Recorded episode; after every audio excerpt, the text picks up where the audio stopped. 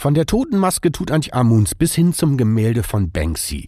Das Kölner Familienunternehmen Hasenkamp ist spezialisiert auf den Transport von Kunst- und Kulturgütern, bei dem die Mitarbeiter vom Lageristen, Speditionskaufmann, Tischler bis hin zum Lkw-Fahrer Hand in Hand arbeiten. Bei den Kunstwerken beginnt die Arbeit zum Beispiel mit dem Verpacken und Verladen und ist erst mit dem Auspacken und der Installation im Zielmuseum abgeschlossen. Hier treffen Teamarbeit auf einzigartig spannende Projekte. Dinge, die die Arbeit als Lkw-Fahrer bei dem weltweit agierenden Speziallogistiker besonders machen. Nähere Infos auf hasenkamp.com.